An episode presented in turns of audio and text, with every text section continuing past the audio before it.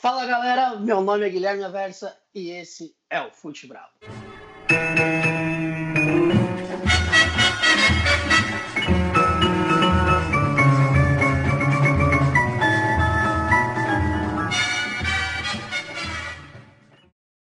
Quarto episódio por dentro do Brasileirão.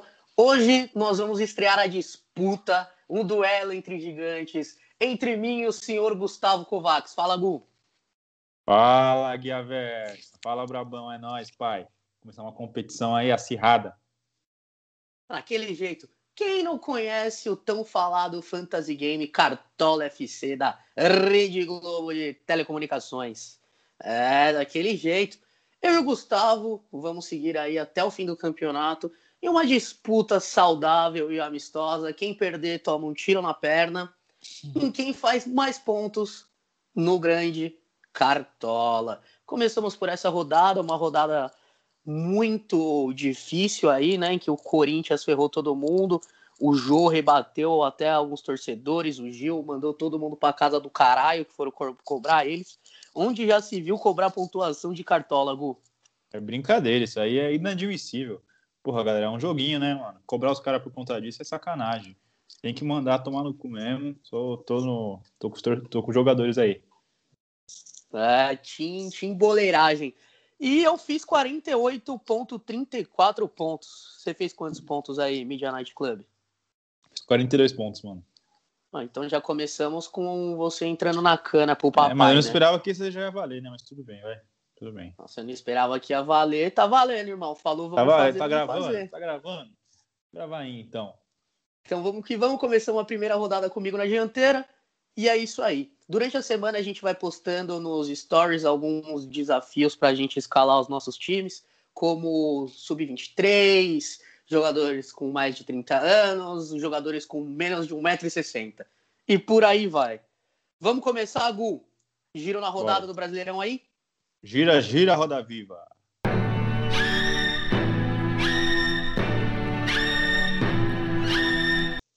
Vamos começar do começo, né?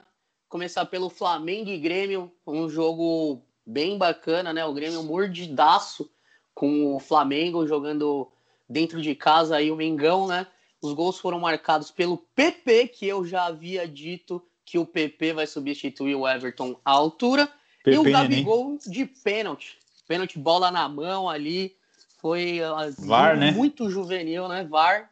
E acabou que o Flamengo empatou e o Gabigol encerrou o jejum de gols dele pelo Mengão. O que, que você acha aí do Flamengo, Então, Gui, é, como você falou no começo, o Grêmio estava mordido, né? Dez meses depois daquele 5 a 0 clássico, que vai entrar, entrou para a história, eu acredito, do, do Flamengo em cima do, do Grêmio, com uma cara totalmente diferente, né?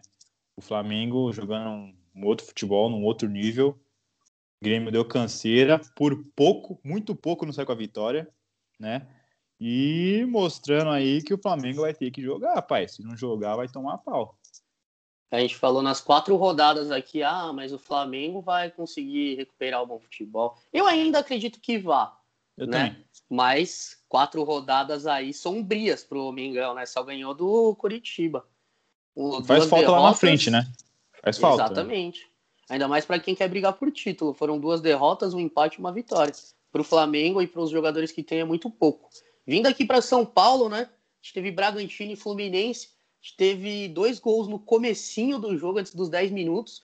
Alejandro e Felipe Luiz marcaram para o Bragantino e o Nenê pelo Fluminense. Aquele jeito, hoje você tá no pique, hein? Que que é isso, bicho? Estamos gravando de tarde, ninguém tá com sono, o bichão tá daquele jeito.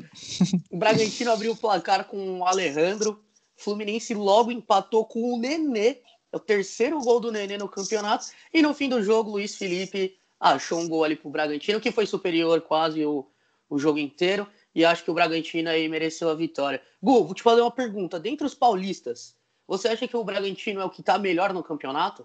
Apresentando melhor futebol, na verdade? Gui, por incrível que pareça, né? Vamos, vamos tirar o, o resto, pegar essas quatro rodadas como universo, eu acredito que sim, mano. O Bragantino e por incrível que pareça, o Santos tem os melhores futebols aí do, do, do, de São Paulo hoje, na minha opinião.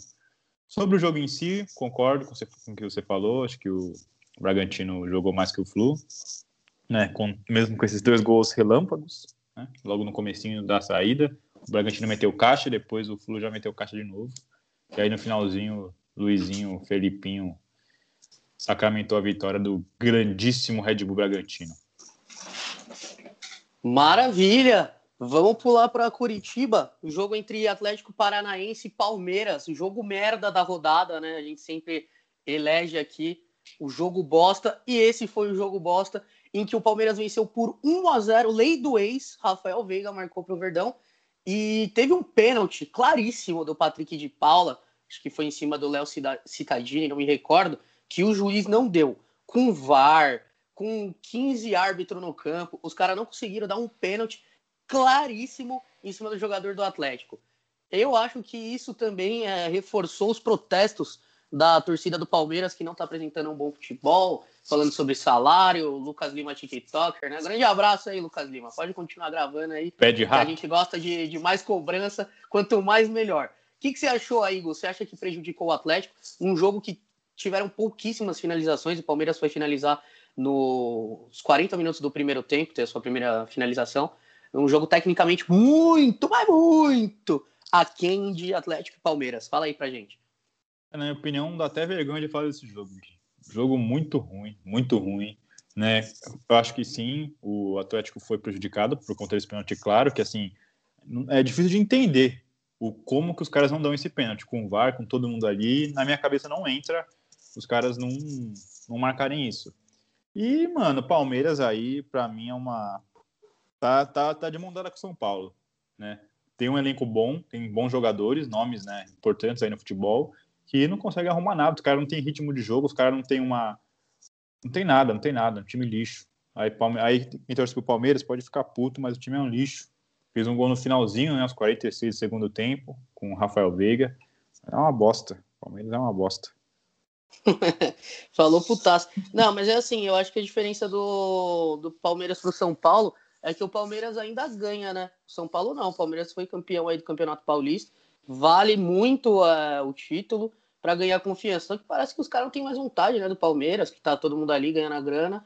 Uh, só entra em campo para cumprir tabela mesmo. Indo pro Sul, teve Internacional e Atlético Goianiense num jogo que pareceu que ia ser um puta jogaço o Atlético Goianiense meteu um gol que foi invalidado pela arbitragem, e aí depois, filho, chocolate. Inter engrenou, fez o primeiro gol com o musto de cabeça, Thiago Galhardo meteu mais dois ali, saiu do banco, velho. O cara saiu do banco e meteu duas caixas. O Salvou tá muita gente no cartola.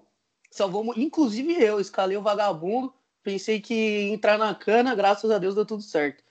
Mas é, é assim, Primeiro tempo lá, pum, bola para cá, bola para lá, tomou até esse gol que eu tinha citado. Segundo tempo, o Inter engoliu. E foi que nem igualzinho com o Santos.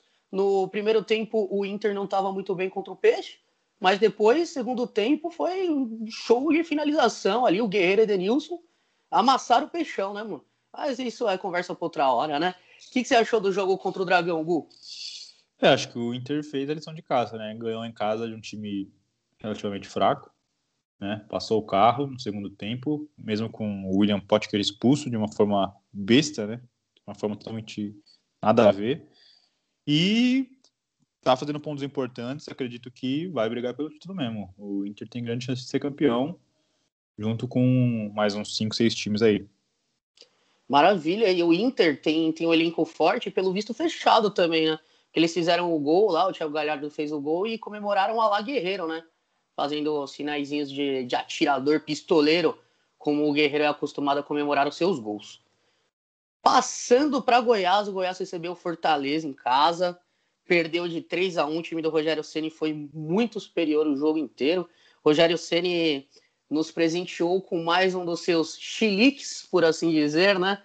No, no jogo, tá lá na página também, arroba Bravo, falando que o cara não era ala. E o outro perdidão lá. Pagou geral, Rogério Senna. Lance memorável. O Wellington Paulista voltou a marcar, além da Wellington Paulista, Bruno, Bruno Melo e Yuri César completaram para o Fortaleza. E o Jefferson descontou pelo Goiás. Foi um jogo que a gente já esperava que o Goiás ia perder, né? Mesmo o Goiás fazendo frente aqui para o Palmeiras, o Palmeiras está apresentando um mau futebol, mas o Goiás está com aquele problema ainda da Covid, os caras não voltaram, todo mundo. Tá complicado pro Goiás e o Goiás tá pelo, pelo fio do bigode aí, né? Malemar consegue fazer, fazer gol. O que, você tá achando aí do Goiás esse probleminha aí com o Covid, Gol? Então, Gui, acho que assim. É... Eles demitiram o Ney Franco, né? Agora, esse... ontem, se não me engano. Eu acho isso uma, uma besteira do caralho, mano.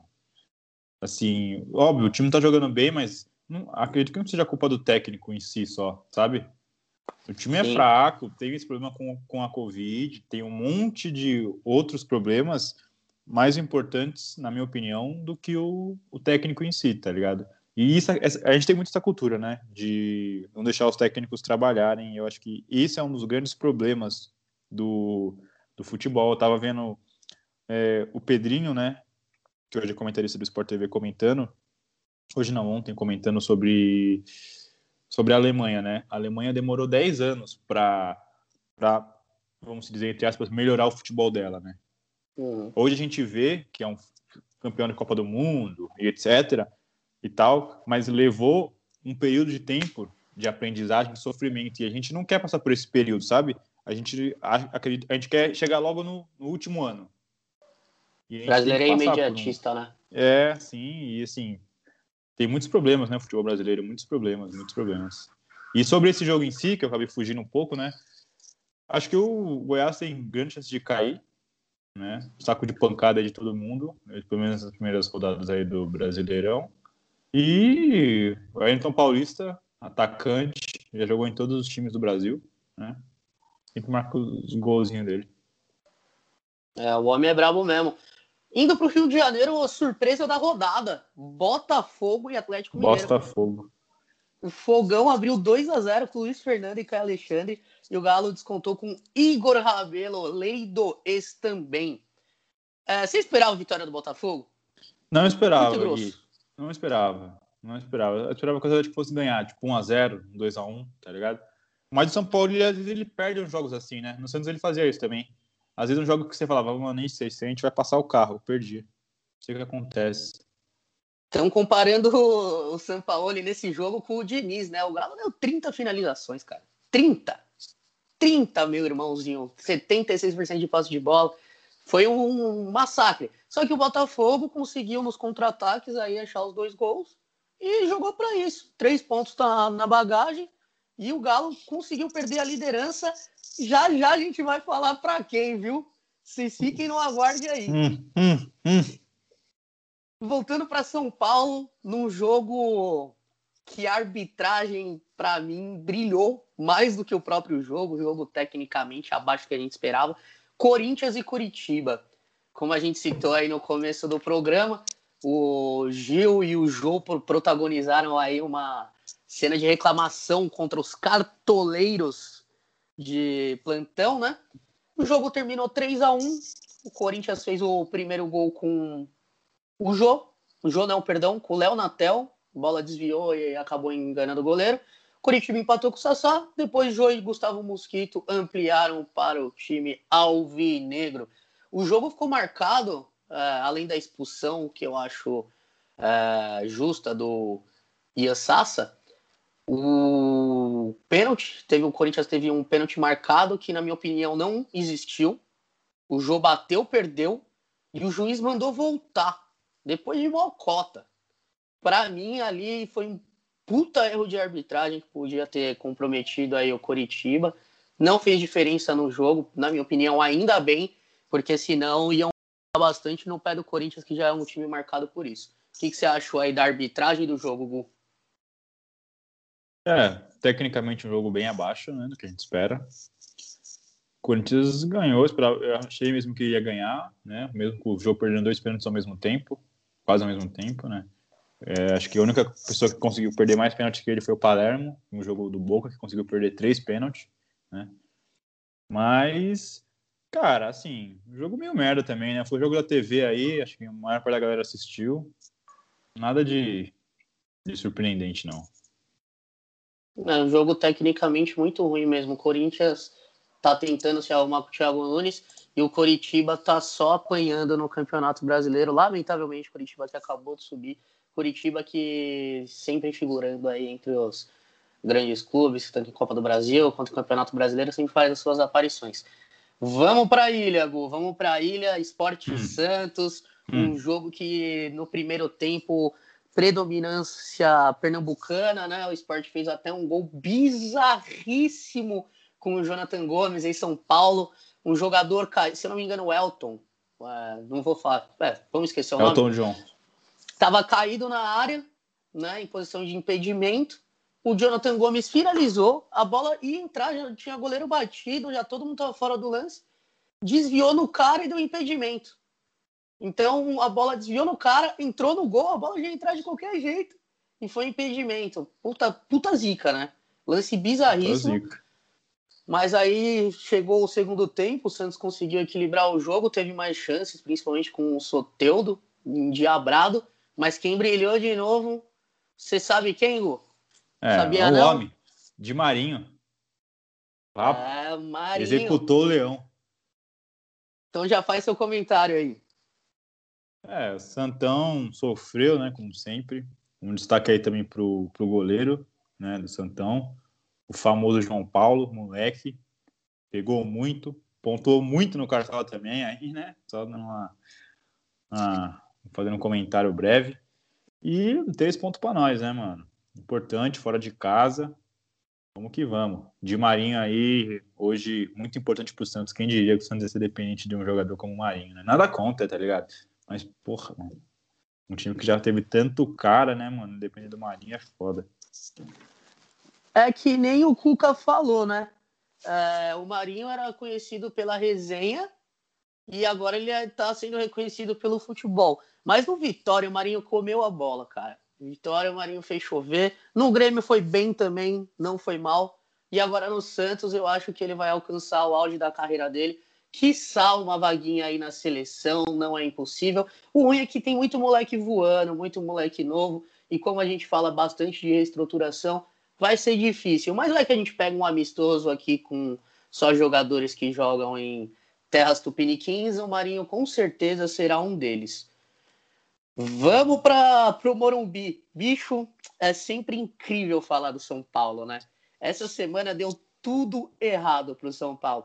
Acharam o dirigente lá, o pássaro com uniformizado hum, com Isso é as coisas do Palmeiras. Mano, sacanagem. Protesto para tudo quanto é lado. O Pato saindo, Daniel Alves puto com o Pato, puto com o Everton, puto com todo mundo.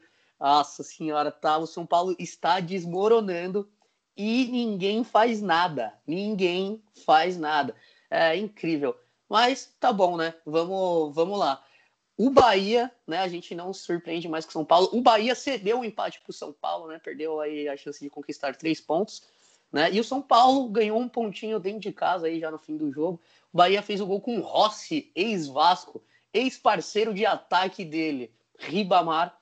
E o São Paulo empatou com o Luciano estreante, cara. Para mim isso é o fim da picada, mano. Luciano mal pra caramba no jogo, não dominou duas bolas chegou lá e fez o gol. Beleza, tá estreando da hora estrear. Mas o São Paulo depender de um cara que chegou, no... foi apresentado no dia. O cara já chegou fazendo gol. Mostra o quanto o São Paulo tá carente de, de jogador, de jogador com vontade mesmo. Porque o cara chegou com sangue no olho, né, mano? Falou, agora eu quero jogar. Mas São Paulo é essa bagunça aí que a gente sabe.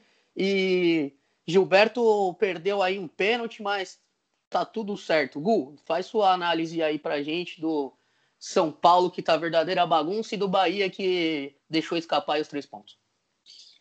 É triste, né? Triste falar de São Paulo o que a diretoria de São Paulo conseguiu fazer com o clube, né? Se a gente fosse, se a gente pegar, sei lá, é isso que é foda, né? Dez anos atrás, é um tempo, né? São Paulo tava meio na merda já, mas se a gente pegar aquela época que foi campeão brasileiro e tal, né? Porra, até, sei lá, vai ter 10 anos atrás, podemos dizer. Quem esperava que o São Paulo fosse ser um time tão medíocre assim, né? Um time ao ponto de, no Morumbi, a gente não acreditar que ele vai ganhar do Bahia. É uma coisa assim.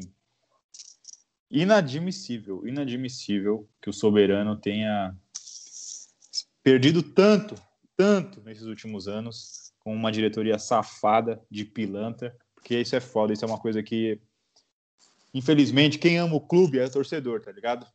Infelizmente, a diretoria aí estão aí só para pegar dinheiro e fuder com, com os clubes. E a minha, minha análise é sobre o jogo, jogo merda também. O jogo no Brasil tá sendo tudo uma bosta ultimamente. E o Rossi aí, ex-Vasco, meteu caixa, junto com o Luciano, que também é bem fraco, na minha opinião. Jogou no Coringão, né? Uma bosta também. É isso aí, último jogo da rodada foi Ceará e Vasco. O maior do Rio de Janeiro. A gente foi fala isso faz tempo, hein? 3 a 0 É, pode acompanhar que a gente sempre fala. Vasco é o maior do Rio, ninguém bota fé. Aqui é o Ramonzismo. Ramonzão tá como? Professor aí, ó. Já tá dando um jeito do Vasco voltar aí a ser o Vascão do Edmundo. Vascão vai, vai longe esse ano, Vascão. Os gols foram marcados por Felipe Bastos, Germancano, o Brabo e ele, né, mano? Ribamar. Hoje tem gol do Ribamar. O Vasco venceu e será por 3 a 0, não correu grandes sustos. O Vasco fez um jogo assim muito bom, muito bom mesmo. O Cano aí destaque do, do Vasco. Benítez também fez uma boa partida. Eu gostei do Benítez pelo pouco que eu vi aí do jogo. E o Castan, né, um xerifão, nem aí para nada, vamos que vamos.